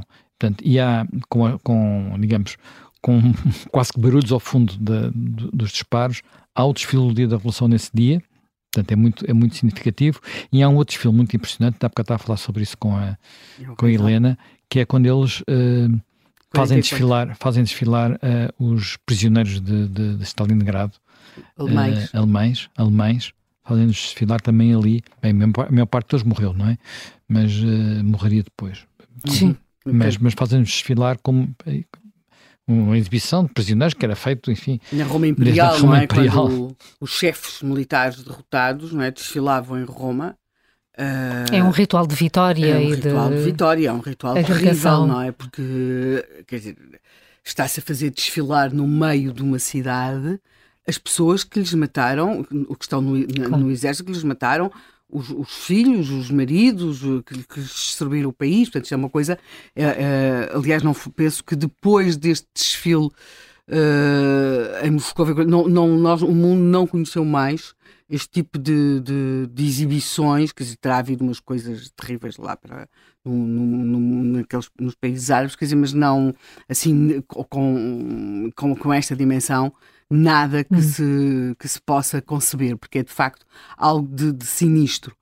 Agora, Uh, temos de o, de, o, de o ver aqui numa perspectiva que a mim me parece ser muito importante desde o princípio, isto relacionado até com o patriotismo russo e, e, com a mãe Rússia e com a relação dos russos com o seu país, que é certamente uma relação uh, excepcional, mas o grande, uh, eu, eu, eu, não faço ideia, presumo que sim, que, que Putin será, uh, invocará o patriotismo, mas quem, a pessoa que, que, que encostou a Rússia às cordas, dessas voltas que se der, não foi o Sr. Biden nos Estados Unidos, não é o, o, presidente da China, não é a Ursula von der Leyen, não é o Macron, não foi o Boris Johnson. Não, foi o Putin. Porque o patriotismo não passa por se, por se invocar o, o país e os valores do país, não, passa por garantir a segurança ao país. E aquilo que, que, para que o Putin empurrou a Rússia é algo que de facto fragiliza e fragilizou e está a fragilizar extraordinariamente aquele país. Por mais voltas que se dê, por mais extraordinário que seja até algumas coisas que a Rússia possa conseguir agora, não, quer dizer, a Rússia vai sair extremamente fragilizada de todo este, de, de, todo este processo que começou há 300 dias. E se nós pensarmos o que era a Rússia há 300 dias e aquilo que é a Rússia hoje, pensemos naquela peregrinação de líderes mundiais. Há 300 dias os líderes mundiais não estavam a, a ir para o Qatar, a, a, estavam há 300 e alguns dias. Estavam a ir todos para Moscou, a sentarem-se na ponta daquela mesa, um, uns mais próximos dele, outros mais afastados tentando perceber as razões eh, de Putin. Um, durante algum tempo, eu pensei que ele iria esticar a corda e exigir mais coisas e pressionar mais. Penso que teria havido até da parte do Ocidente alguma vontade de apaziguamento, para usar uma palavra que tem sempre um lastro histórico nestas coisas. Uh, até, uh, portanto, nós tínhamos o Nord Stream 1 a funcionar, o Nord Stream 2 estava em, em, em, em, construção. em construção e quer dizer, e de repente existe aquela decisão de invadir a Ucrânia. Ou seja, a partir daí, e sobretudo porque a invasão da Ucrânia não correu como estava, como estava nos planos de Moscou, a Rússia ficou numa posição de enorme fragilidade. Portanto, aquilo que, diz, que vai resultar de tudo isto uh, é assim uma coisa, é aquelas pessoas que às vezes fazem uns planos e é, é, como se fosse tudo ao contrário daquilo que ele tinha, tinha desejado, suposto e, certamente planeado. Ou seja, fica com uma Rússia mais frágil. A questão energética. Eh, e, eh, certamente que a Rússia poderá voltar a vender gás e petróleo no futuro, mas isso vai demorar tempo. Quer dizer, foi muito difícil montar um sistema alternativo de abastecimento. Quer dizer, a, a Rússia vai ter depois de lutar para poder voltar a esses mercados. Ou seja, estamos aqui com um país em que uh, dificilmente alguém que uh, quisesse combater a Rússia dificilmente teria conseguido um resultado destes. Ou seja, o, o, o, a fanfarronice do patriotismo pode ser o, pior aliado de um país que todos os dias se grita que se quer defender quer dizer, e todas essas coisas. Não. Uh, e, portanto, nestes 300 dias, essa, essa talvez tenha sido um dos adquiridos, uh, ou seja, uh, que a Ucrânia conseguiu, e ao, ao, internacionalizar o conflito, e portanto eu acho que uh, a situação será certamente muito difícil para a Ucrânia. Eu não imagino o que será viver sob aquelas condições, porque para os militares as situações são difíceis, mas só se resiste numa coisa destas com um grande apoio da população civil, porque a população civil está a ser sujeita a condições dificilmente imagináveis. Mas eh, aquilo que estávamos à espera que já estivesse a acontecer não está, não é? Repara, no princípio houve uma, uma vaga enorme de refugiados. Uhum. E, uh, e foi-nos alertado que poderia surgir outra agora com o inverno. Poderia surgir Sim. agora e não está a aparecer. E, tá, e vai até acontecer uma coisa muito, muito curiosa, que é eles vão celebrar o Natal de forma diferente. Uh, a Ucrânia é um país de, de, de, charneira, digamos, na Europa. A fronteira entre a Europa católica e a Europa ortodoxa passa pela, pela, pela Ucrânia. E, portanto, eles tinham dois natais, o Natal de 25 de dezembro e o Natal de 6 ou 7 de janeiro portanto, Natal ortodoxo. ortodoxo. E vão celebrar, os, quer dizer, vão juntar já, eh, os ortodoxos também fizeram já um acordo, vão se, juntar já, vão se juntar já e vão fazer duas vezes, vão fazer duas festas. O que neste momento é particularmente, muito, é particularmente significativo. Uhum. Apesar de, por exemplo, não, eles uh, ergueram pinheiros uh, em, em Kiev, não têm eliminações por razões óbvias. óbvias mas nas aldeias, mas nas, mas nas aldeias atenção, nas aldeias as pessoas põem luzes nas janelas. Sim. Estão, continuam a pôr luzes nas janelas, apesar da falta de eletricidade, Portanto, apesar de tudo. Essa, ah, esse esforço de normalidade, normalidade, no meio de toda normalidade esta... falta. E eu acho que as pessoas que saíram, se foram embora e tiveram, tiveram receio, neste momento estão a aguentar. Quer dizer, porque apesar de tudo é difícil aguentar, muito difícil aguentar este frio, mas não é a mesma coisa ter a noção de que no dia seguinte podemos estar com os russos à porta, não é? Entrar-nos pela casa e, dentro. E há aqui um dado que o Zé referiu que implica um, uma enorme. Uh, uma enorme adesão a, a, a, uma, a, uma, causa e à defesa do seu país. Quando uh, mulheres se alistam voluntariamente para combater num exército que vai enfrentar o, o exército russo, uh, sabe-se os riscos que se correm, não é? Porque há exércitos uh, que sempre que alguém combate sabe que se arrisca a morrer. Mas o exército russo mantém uma prática uh, que, enfim, em que grotescamente se notabilizou no passado, que, é, que são as violações, as violações Sim. em massa. E, portanto, quando uma mulher se alista para combater o exército no, para combater o exército russo arrisca muito mais do que os homens que se, que se alistam para combater os, o claro. exército russo.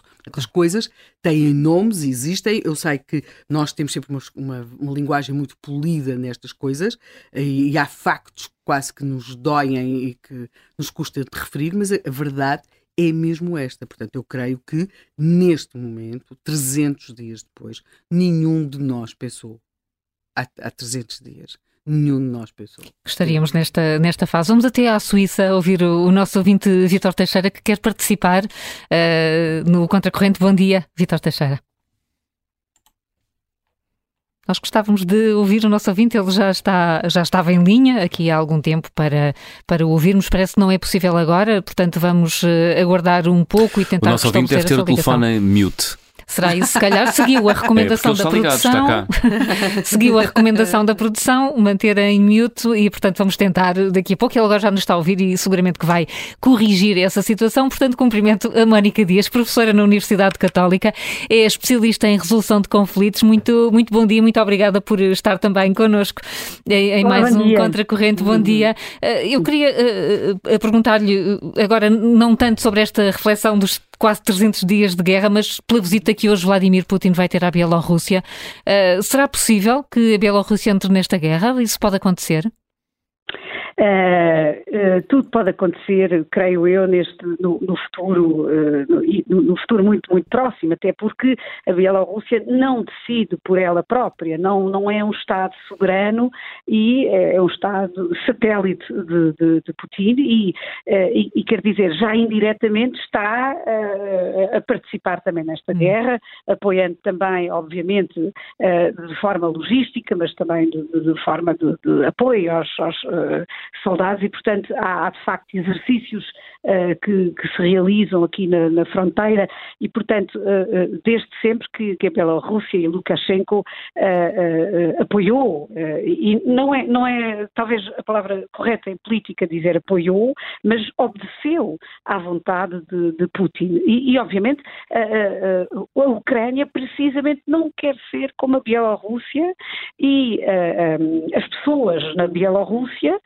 também manifestaram de uma forma muito corajosa, ainda há alguns meses, nós não nos lembramos talvez disso, por causa da guerra na Ucrânia, mas houve revoltas e protestos muito, muito importantes na Bielorrússia também, e que foram esmagados, e, e enfim, as pessoas que protestavam foram, foram presas, e portanto não, não teve sucesso, não tiveram sucesso estas manifestações, mas a Bielorrússia também deixou de ter qualquer, enfim, sociedade civil no sentido independente e, e voluntária, um, a imprensa deixou de ser livre também, e portanto temos aqui, digamos, um, um, um, Estado que prolonga a vontade de, de Putin e, e este encontro com Lukashenko, obviamente, é uma, uma, a meu ver, uma demonstração de força e daquilo que é possível. Portanto, hum. é uma ameaça, tal como ouvimos constantemente as ameaças de, de Putin e não só, também de, de Medvedev, uh, em relação à, possibilidade de utilizar.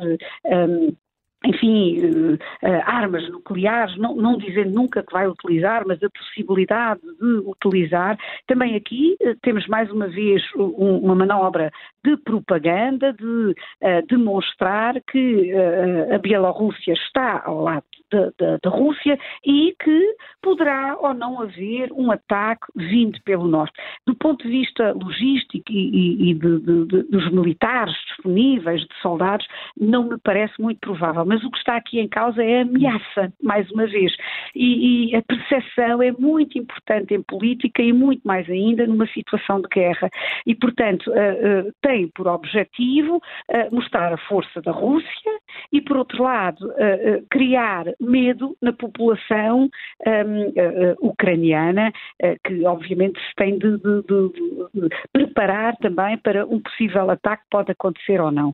E, e isso é, é muito, muito grave eh, para, eh, pretende atacar precisamente a moral, não só das tropas, mas também da população, mas parece que, que um, não, uh, não irá concretizar-se, porque logisticamente e financeiramente é muito difícil e poderia também destabilizar um, a própria uh, população na, na, Bielorrússia, que, repito, um, é também, ou comporta-se por, uh, por coação e, e por medo também. Portanto, não há aqui um voluntarismo hum. grande de salvar uh, a nação russa. Aliás, este encontro pretende estabelecer uh, uma ideia de uma maior união económica e social e também criar uma ideia de uma grande Rússia, portanto, a própria uh, independência da, da Bielorrússia ainda mais fica uh, enfim, posta em causa com, com, com, esta visita e o que ela uh, significa. Portanto, não, não me parece que seja aqui esta perspectiva tão, tão interessante. Um, e, e, repare que uh, Putin tem tentado fazer, sempre que, que, que, a ofensiva a sul e a leste corre mal, uh, Putin tenta fazer tudo para, por outros meios, pela ameaça, pelo terror, pela, uh, por uma guerra com mísseis, enfim, em imensas cidades, lançadas sobre imensas cidades, sobre alvos civis, um, e, e, muito importantes à sobrevivência das populações, sobretudo no inverno, eh, sobre infraestruturas de, de uh, eletricidade, mas também sobre água potável, também sobre a uh, possibilidade de aquecimento desta, desta população. Portanto, uh, tenta agir desta forma e também, por exemplo, quando Medvedev ainda na, na, na, passada sexta-feira falava de que a NATO estaria numa guerra híbrida com a Rússia, portanto, repara a perspectiva, não foi dito que a Rússia está uh, a lançar aqui uma guerra híbrida, não. É a NATO é que está uh, a lançar uma guerra híbrida contra a Rússia e, e com isto envolvendo, querendo sempre envolver a NATO, uh, pretende-se também assinalar aqueles países que, que, ainda estão um pouco neutros, como, como a China, como, como a Índia, como, como outros países, tenta-se a todo o custo manter esses países fora do conflito, não é? Tentar que não tomem parte um, contra a, Rússia também. Portanto, um, como, como, se dizia há pouco na, na, na, no, no, debate anterior e, e, que ouvimos aqui neste, neste programa e muitíssimo bem, é que de facto um, uh, Putin está a perder terreno, não só uh, uh, na própria Ucrânia e no próprio Donbass e nos territórios que, enfim, praticamente desde meados de novembro não, não temos novidades no, no, terreno e de facto a Rússia, para a Rússia está a ficar uma guerra também mais difícil. Os ucranianos de uma forma incrivelmente um, uh, enfim uh, forte e corajosa continuam a resistir e, e, e demonstrar a, sua resistência, que isso também é, é, é, muito importante. Estão a passar muitas dificuldades, mas uh, não, não não, não estão a, a, recuar, nem, nem, eles têm obviamente medo, mas não estão a quebrar, não é? Exatamente desta forma. É, é, muito interessante, há um, um, a propósito disto, um artigo uh, uh, muito, muito bom de Timothy Snyder uh, na Foreign Affairs, em que Timothy Snyder, que é um, um, autor, também jornalista, e, e, que reflete muito sobre a democracia e o totalitarismo, analisou, por exemplo, também também o, política no, nos Estados Unidos e os perigos que, que a democracia corria lá, portanto, tem muitos outros uh, textos uh, muitíssimo interessantes. É um autor um bocadinho mais panfletário, não é? Portanto, que, que escreve com, com, uma tese sempre muito, muito forte. Mas ele escreve, de facto, um artigo muito, muito interessante e, e, e que é um, é, porque é que o nosso futuro depende da, da Ucrânia, não é? É, é? é, o título deste, deste artigo, ou a, a Ucrânia como garante de, de, do futuro da, da democracia. E, e como se, o subtítulo deste artigo chama-se A Guerra entre Democracia e nihilismo. E é muito interessante, eh, com obviamente algumas falhas desta, às vezes falta de objetividade, digamos, científica do autor, mas que é muito, eh, portanto ele, ele reclama este ponto com, com uh, muitíssimo interesse e muito, muito bem escrito. E, e portanto, eu parece-me que este artigo descreve muito bem algo que nós talvez não entendemos, porque estamos muito longe da guerra, mas que os ucranianos percebem perfeitamente bem. Eles percebem que, para além desta Ucrânia que foi construída uh, eh, nos últimos, vá lá, 10 eh, anos, não é? Um, e estas tentativas de, de, de uh, autodeterminação, de escolha de liberdades, de desenvolvimento para um Estado verdadeiramente de direito, que é um, um percurso difícil, obviamente, tendo em conta a história da, da Ucrânia, mas, quer dizer, estas tentativas de, de construir um Estado onde, onde, existem garantias de liberdade, onde existe uma imprensa livre, uh, onde, onde uh, existe uma sociedade civil que pode até discordar do Estado, esta noção de, de democracia é, é, o que um, a União Europeia e o Ocidente garante. E uh, o, um, submeter-se à Rússia, o desistir desta luta, o aceitar que a Rússia fique com o Donbass e talvez daqui a 3, 4 anos reclame, comece a reclamar outros territórios, representa para os ucranianos o nihilismo, que é a destruição de todo o seu os modos de vida, da liberdade, da possibilidade de participação política, da autodeterminação e em última instância, e por isso é que a palavra nihilismo é, é, é muito forte, mas aqui aplica-se muito, é o fim da existência da nação uh, ucraniana. E é isso que está, na verdade, em, em, em causa aqui, e é, e é muito importante que a Europa entenda isto, entenda isto, portanto, não no sentido do, do, do nihilismo, não é? Mas de facto de uma, de uma perda uh, de liberdade que depois, uh, e, e, um regresso uh, a um mundo, a uma lógica imperial, em que alguns Estados dominam completamente o, o, mundo e podem tomar decisões sobre a vontade soberana das populações, tal como consagrado, enfim, na, na Carta das Nações Unidas e que foi reconhecida, inclusive, pela Rússia. Atenção, a Rússia é um dos Estados fundamentais das Nações Unidas e que reconhece também este, este princípio. Portanto, uh, temos aqui uh, esta, esta noção e é por isso também que a população um, na Ucrânia tanto resiste, porque sabe que é uma questão de sobrevivência e sabe que uma, uma capitulação uh, não traria uma paz justa, não tra traria nenhuma paz sustentável, traria talvez uma guerra fria, um congelamento do conflito, mas que, tendo aprendido as lições de Minsk, uh, um, em 2014 e em todas estas datas que, que, já foram percorridas, que eh, trazia talvez daqui a mais uns 4, 5 anos outra, uh, outra, outro, outro, conflito e outra, uh, outra guerra no próprio território e outra vez este, hum. este uh, apocalipse aqui sobre, sobre as, as, terras. Por outro lado, também já houve um, tanta morte, tanto sofrimento portanto já se passou nitidamente um, um, um, uh, um rio, não é? Que, que uh, vai fazer muito difícil um, regresso, portanto é muito difícil uh, agora regressar e, e, por isso é que os ucranianos geralmente insistem muito nesta ideia e que já falamos aqui algumas vezes, a, a questão não é se a Ucrânia ganhar, mas quando a Ucrânia ganhar, estão uh, dispostos a fazer muitíssimos sacrifícios. Eles sabem, uh, por, por, porque já passaram por, por, tudo isso ao longo de muitos, muitos anos, que uh, esta guerra vai ser muito longa.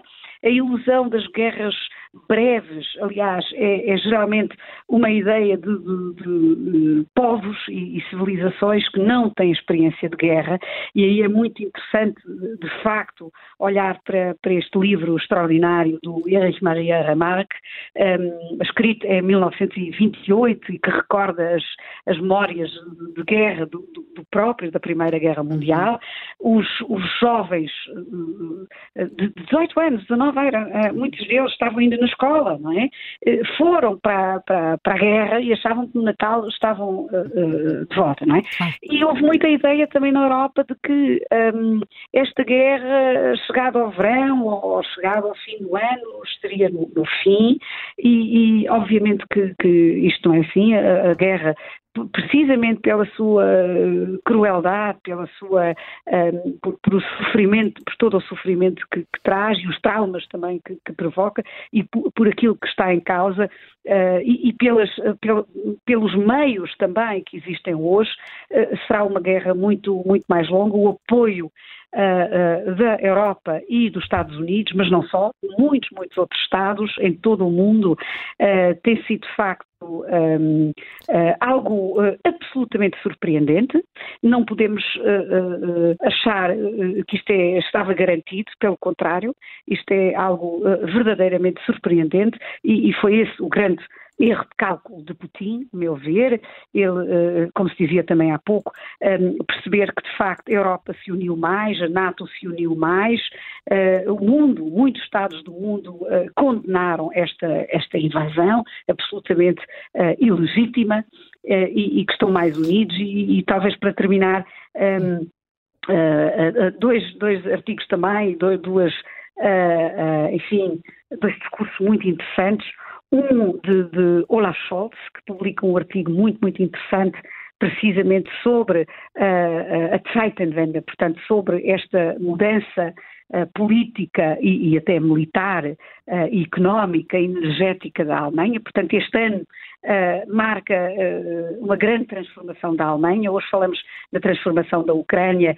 e, e da Rússia, mas de facto o, o que não estamos talvez tão conscientes é esta enorme transformação da Alemanha que ainda vai marcar muito uh, a próxima década e os anos que, que aí vêm. E, e, e curiosamente, Scholz diz, diz uh, é muito cuidadoso. Ele, uh, ele primeiro condena toda a invasão da Rússia e, e diz que, que, o Ocidente não pode ficar neutro perante um, ehm, quem quer destruir a ordem multinacional baseada na ideia de, de, de, do Estado de Direito, não é? Portanto, do, do rule of law, não é? E, e uh, reconhece a responsabilidade alemã de agir e por isso ter uma voz muito, muito mais ativa. Uh, e, e, diz mesmo, uh, uma frase muito, muito interessante, que o mundo não pode deixar Putin vencer, o mundo não pode fazer a vontade a Putin e, e tem que responder de uma forma muito, muito musculada, mas num, num parágrafo à frente diz de imediato, atenção, a Europa quer a Alemanha quer eh, responder no âmbito da Europa e só com os seus parceiros europeus. Portanto, Scholz tenta antecipar um receio desta nova Alemanha uh, militarmente uh, muito, muito uh, potente e diz: não, não, nós queremos agir com os nossos parceiros ocidentais e no âmbito também da União Europeia. e por fim, diz também algo muito interessante que é a, a guerra é um acelerador, um acelerador para uma transformação energética necessária. Ou seja, Sim. esta guerra que está a provocar esta crise energética é algo que os europeus vão conseguir saber uh, transformar numa virtude, vão por isso mudar as suas indústrias, o seu modo de vida, vão procurar mais rapidamente energias alternativas e também deste ponto de vista, a guerra não vai, uh, enfim, uh, movimentar-se ou ter o resultado que Putin pretendia. E ao, ao, lado deste artigo há um artigo também de Kaya Kala. Uh, professor, é e pedia, e pedia para, para ser breve agora. Peço desculpa. É só para vermos também como é que a Europa, ao nível dos seus líderes, está a agir e, e portanto, tudo isto um, vai influenciar também o papel da Rússia uh, nesta guerra e, e, o futuro da Rússia, e portanto eu concordo com aquilo que, que foi dito há pouco, por estas razões. Uh, Parece-me que é verdade, a Ucrânia está numa situação muito, muito difícil, está no fio da navalha, tendo em conta a sua sobrevivência, mas a Rússia também está numa situação muitíssimo complicada e talvez só por não haver dentro da Rússia um, instituições políticas que possam um, garantir uma alternativa pacífica, por não haver moderados, só por essa razão é que provavelmente Putin ainda está um, a manter-se uh, nesta posição. Vamos ver, eu creio que a sua posição vai ficar uh, muito mais crítica nos meses que aí vêm. Vamos, vamos acompanhar. Muito obrigada, professora Mónica Dias, pela análise que aqui deixou. Obrigada. Uh, Vítor Teixeira, liga-nos da Suíça. Tentámos há pouco ouvi-lo. Será que agora Olá, já há condições? É, Olá, bom dia. É difícil. bom, bom dia, dia finalmente. como estão todos? Tudo bem? Epá, eu ouço hum. os vossos programas, continuo a ser um fiel o fiel ouvinte dos vossos programas, vocês são fantásticos, hum. fantásticos, fantásticos. Eu ouço, aqui há tempos houve um ouvinte que disse que ouvi duas vezes, eu faço o mesmo. ouço de madrugada, de madrugada e agora ouço que ainda estou a trabalhar. A minha, a minha dúvida relativamente a esta guerra é, é simples. Eu não entendo porque é que os países que constituem a NATO que são países democráticos, a maior parte deles, alguns eh, em vias de desenvolvimento para, esse, para, esse, para, esse, para essa democracia, não, não intervêm. Eu, eu, eu acho que os países democráticos têm que ter uma. têm que ser musculados, têm que decidir. Este indivíduo é, é, um, é, um, é um ditador com tiques de comunismo e ele tem que acabar, eles têm que acabar com, com, essa, com, com essa ideologia, com esse imperialismo comunista. O, outro, o imperialismo de direita já acabou, agora tem que acabar com o de esquerda. Porque isto não é aceitável. E o que é que, vai, o que, é que vai fazer? Vai exterminar os ucranianos todos? E a Europa vai deixar, vai deixar, o, a NATO vai deixar? Quer dizer, a NATO foi tão assertiva quando foi com, com a Sérvia. E muito bem. Acabou, acabou, estabilizou a região. Então, e agora? Tem medo do quê? Hum. Tem medo das armas nucleares? As armas nucleares são para toda a gente. São para a esquerda e para a direita. O que ele vai. O Khrushchev era, era maluco. E, e, apanhou, e apanhou na. Vocês sabem do que eu estou a falar. E apanhou na, na América um, um, um, liberal, um democrata liberal. E, as coisas, e, a, e a situação nem, nem sequer era essa. Nem era a mesma, a mesma guerra. Mas isto vai acabar quando? Daqui a 10 anos? Isto, isto, tem que acabar, definitivamente tem que acabar. Quando, quando aconteceu a situação na Sérvia, o, o, o General Fernandes sabe bem, epá, aquilo, aquilo andou é, demasiado tempo. Até que decidiu-se, epá, temos que acabar com isto, mal ou bem, temos que acabar com isto. E se tiver que ser à força, tem que ser à força. Mas os países que são livres, democráticos e que as pessoas que pensam têm que, que, que, que, podem pensar e dizer as coisas, que, que, isso é que é democracia, têm que decidir, acabou, isto tem que acabar. Hum. Se os, os ucranianos querem ser um país democrático, livre, independente, eles têm que, têm que, eh, têm que tomar uma atitude. Quando foi para Timor-Leste, tomou-se uma atitude. Mal ou bem, tomou-se uma atitude. E aqui tem que se tomar uma atitude. Eu não compreendo, sinceramente, eu não compreendo o que é que se passa. Hum, Vitor, Vitor Teixeira, fica essa, essa quase indignação porque aqui a NATO não faz nada, é o que, é o que sente ouvindo os relatos aqui desta, do que está a acontecer na Ucrânia, desta guerra. Muito obrigada, Vitor Teixeira. Obrigado, Continua a ouvir-nos, pode ser só uma vez por dia. Garantid, garantidamente. É? Obrigada, obrigada. Um bom dia. Um bom dia. Uh, João Miguel, e nas redes, o que, é que, que discussão é que está a acontecer? Olha, uh, Álvaro Venâncio escreve que Putin está a querer superar as proezas do seu camarada Stalin. Em sentido contrário, José Saraiva escreve que Putin não quer de modo algum destruir a Ucrânia, não tem interesse nisso, caso contrário, teria um inimigo às portas de casa, daí ele, Putin, estar apenas, apenas, enfim, a destruir instalações de uh, energia para limitar ao máximo a capacidade militar ucraniana por ruptura de comunicações eh, através do corte de energia. Paulo da Silva escreve que o fracasso da, dos Estados Unidos e da NATO vê-se nesta, nesta guerra da Ucrânia. A guerra dura há nove dias, apesar da oposição de tantos países. Quanto a Domingos eh, Silva escreve que o Zelensky, Vladimir Zelensky, não só internacionalizou o uh, conflito, como também alugou o seu país à NATO e à América para lutar contra a Rússia. Já Joaquim Fonseca escreve uh, que condena a China por não colocar um ponto final neste extermínio ao povo ucraniano. Major General Isidro Moraes Pereira é também nosso convidado agora no Contracorrente. Muito bom dia, infelizmente já com muito pouco tempo, mas uh, gostava de lhe perguntar eh, sobre o que é que lhe parece que pode acontecer agora, porque uh, os dois países parecem, parece que se estão a medir taticamente, é isso que está a acontecer? Quem é que pode avançar primeiro? Bom, quer dizer, nós estamos, estamos num ponto em que não assistimos a avanços significativos no terreno. Sabemos que a, Uh, as forças da Federação Russa têm feito um, um, esforço tremendo para conseguir conquistar Bakhmut. Uh, na última semana, os avanços têm sido praticamente nulos ou negligenciáveis. Aliás, uma, há uma imagem da semana passada, há dois dias atrás, uma imagem geoespacial que dá exatamente conta das posições em que se encontram as forças da Federação Russa e as forças da Ucrânia, as forças ucranianas, e de facto uh, podemos dizer que o conflito, pese embora um número exageradíssimo de baixas, que é de parte a parte, mas sobretudo de quem ataca, em Bakhmut, ou seja, no Oblast de Donetsk, os avanços da Federação Russa são negligenciáveis. Por outro lado, também sabemos que as forças ucranianas, ao longo da, da linha Svatov, Kremina, estavam a fazer estavam a levar a cabo contraofensivas, essas mesmo têm avançado, mas também não de forma significativa.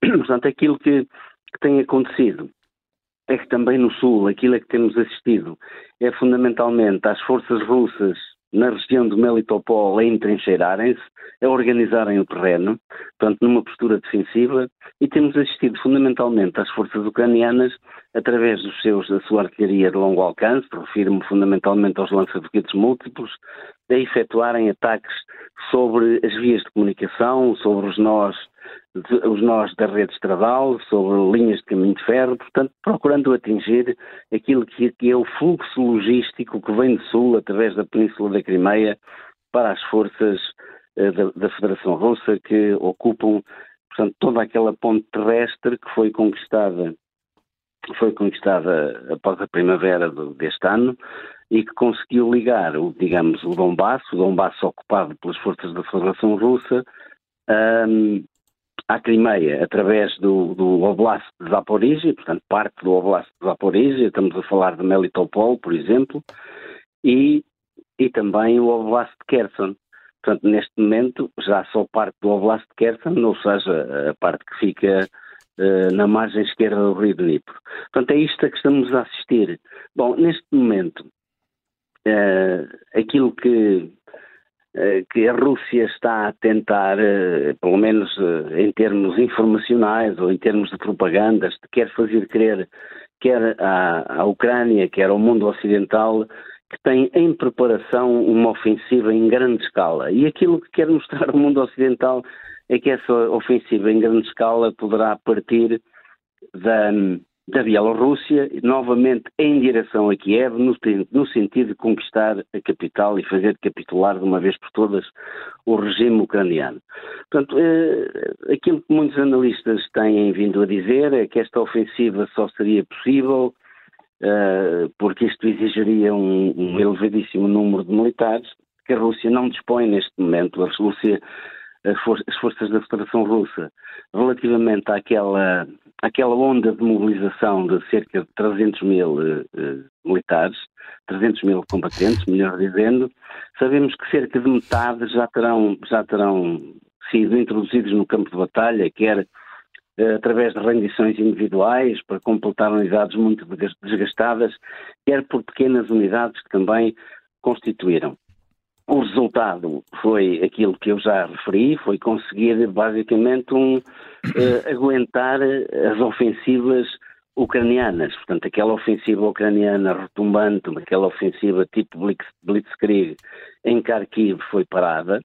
Ela foi, ela continuou, como já referi, na direção sul, em direção ao Oblast de Lugansk, mas foi relativamente, foi parada, porque os avanços também não são significativos e, e houve ofensiva de Kherson e agora, portanto, a tentativa das forças ucranianas de conquistarem a margem, pelo menos uma buffer zone na margem na margem esquerda do, do Rio Dnipro também não têm sido coroadas de êxito, pelo menos até já, até, até o momento.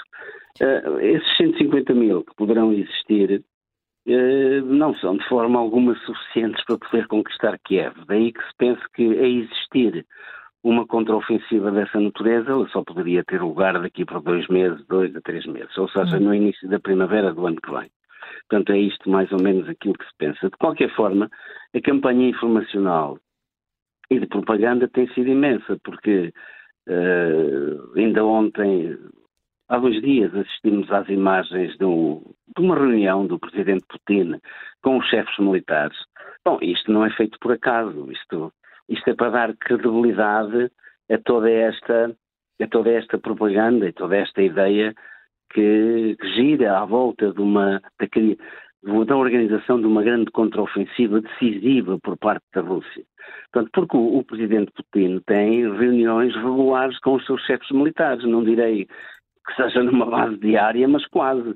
Portanto, e qual é a necessidade que temos de mostrar ao mundo que Putin se reúne com os seus chefes militares para se informar daquilo que está a acontecer nas diversas direções operacionais? Isto parece-me parece-me parece que é para, para mostrar, no fundo. Uh, depois a reunião de hoje. Uh, não sabemos, eu pelo menos ainda não tive, ainda não tive acesso a um press release ou, ou aquilo que serão as conclusões finais da reunião de Lukashenko com Putin em Minsk. Portanto, esse é outro, é outro ato, é outro facto que contribui também para credibilizar esta, esta ideia. E depois, um outro aspecto que é importante também sublinharmos é que eh, os últimos ataques que têm sido efetuados, quer por mísseis, quer hoje, sobretudo por drones, ao território ucraniano, eh, eu vou referir-me à onda anterior. Foram cerca de 76 mísseis que foram lançados sobre a Ucrânia. Julgo que o número até será, o número que é reportado pelo Estado-Maior da Ucrânia, até exatamente o número são 76. 40 dos quais dirigidos a Kiev. 40 dos quais dirigidos à capital. E hoje a informação que tive até à data que é que a Ucrânia foi atacada por cerca de 40 drones Shahed 136, 30 dos quais dirigidos diretamente à capital, a grande maioria deles interceptados. Portanto, este é outro aspecto que, que tem como função credibilizar a narrativa. É mais porque as narrativas, uh, para serem um pouco mais do que palavras, para criarem algum efeito, quer no, na população ucraniana, quer fundamentalmente no mundo ocidental, no Ocidente alargado, também devem ser feitas, devem ser acompanhadas de alguns atos para que se tornem minimamente credíveis. Portanto, é um pouco isto a que estamos a assistir. Sim. A guerra, a guerra também se faz eh, na, na comunicação. Faz, a guerra faz, faz-se muito também na comunicação, no ambiente da informação e através de ações de propaganda que visam, fundamentalmente, iludir o adversário quanto às nossas reais intenções. E é isso que está a acontecer um pouco eh, neste final do ano, digamos assim. Eh, do lado da, da Ucrânia, aquilo que sabemos, e um pouco baseado na, na última entrevista que, que, que o, que o chefe de Estado-Maior-General das Forças Armadas Ucranianas, Valery Zaluzny, eh, não, Valery Zaluzny, deu ao, ao The Economist, aquilo, ele foi claro quanto àquilo que necessitaria para, de uma vez por todas, libertar a Ucrânia da presença de forças russas. Ele disse que necessitava pelo menos de 300 carros de combate, idealmente da última geração. Ele referia-se concretamente àquilo que a Ucrânia tem pedido com muita insistência, que são carros de combate Leopard alemães, os Leopard 2, e, e M1 Abrams americanos. Pediu também cerca de 700 viaturas blindadas de infantaria, quer de transporte, quer de, quer de combate, e pediu também 500 obuses, mais 500 obuses. E, e, com este tipo de potencial terrestre, ele disse ao, ao The Economist que teria potencial suficiente, teria, teria armamento suficiente para poder libertar a Ucrânia, já que ele foi perentório quando foi perguntado se tinha soldados suficientes. Ele disse: Não, aí não tenho problemas. Pois. Tenho soldados suficientes, tenho uma bolsa de combatentes suficiente para poder levar a, a cabo essa contraofensiva. E também disse ainda, então, sobre uma pergunta que lhe fizeram, então quer dizer, sem esse material, basicamente então a Ucrânia está num impasse, não tem capacidade para levar a cabo nenhuma contraofensiva. E ele também disse, pese embora aquilo que eu referi, a Ucrânia tem em marcha uma contraofensiva. E aquilo que nós acreditamos, e os indícios militares do campo de batalha é isso que nos levam a crer, é que a Ucrânia vai tentar cortar a continuidade territorial da ponte terrestre a que eu já me hum. referi. Sim. Portanto, aquilo, aquilo que eu penso é que poderá estar em marcha, aí sim, uma, uma nova contraofensiva por parte da, da, das forças ucranianas por forma a chegarem em Melitopol e a chegarem naturalmente ao Mar de Azov, voltar sim. a ter abertura para o Mar de Azov e esta, esta, esta contraofensiva é ter êxito, vai colocar as forças russas num desequilíbrio tremendo porque hum. vai, vai cortá-las a meio, quer mas dizer, vão ficar. Exatamente, e, e, penso, que, penso que isso ficou claro, mas ao General Isidro Moraes Pereira, infelizmente não temos mais tempo, só nos faltam dois minutos para terminar a contracorrente. Muito obrigada por uh, ter aqui uh, feito esta leitura no terreno, que é sempre importante e quase que responde eventualmente àquele nosso ouvinte que dizia, Helena, e a NATO, o que é que a NATO Sim, está a fazer? Tem feito muita coisa. Eu gostaria apenas para acabar e para variar, que não sei se repararam que o Putin tinha na mão um flute de champanhe, não era? Uh, naquele encontro agora em que a certa altura declarou quem é que atacou primeiro, quem é que atacou Ponta Crimeia. Bem, a Ponta Crimeia, se não estou em erro, foi atacada em outubro, a invasão da Ucrânia tinha sido em fevereiro. Uh, é assim, aquilo que, que, Putin tinha na mão é provavelmente um, espumante russo que ele passou a chamar champanhe. É que a guerra é um pouco mais complicada que a guerra, do, do que a guerra dos vinhos. Em julho de 2021, Putin declarou que uh, o champanhe era produzido na Rússia e que em França se produzia espumante. Isto pode, aqui era só uma questão. Nem é bem na Rússia, na Geórgia, habitualmente costuma ser na Geórgia, e, e, é bem na Rússia. E, dizer, mas ele ocupou já uma parte da Geórgia. Portanto, mas quer dizer, uma coisa é mudar os rótulos das garrafas, outra coisa é a realidade no terreno, e realmente o champanhe é produzido em França e por claro, mais que ele o champanhe queira... é uma região. Claro.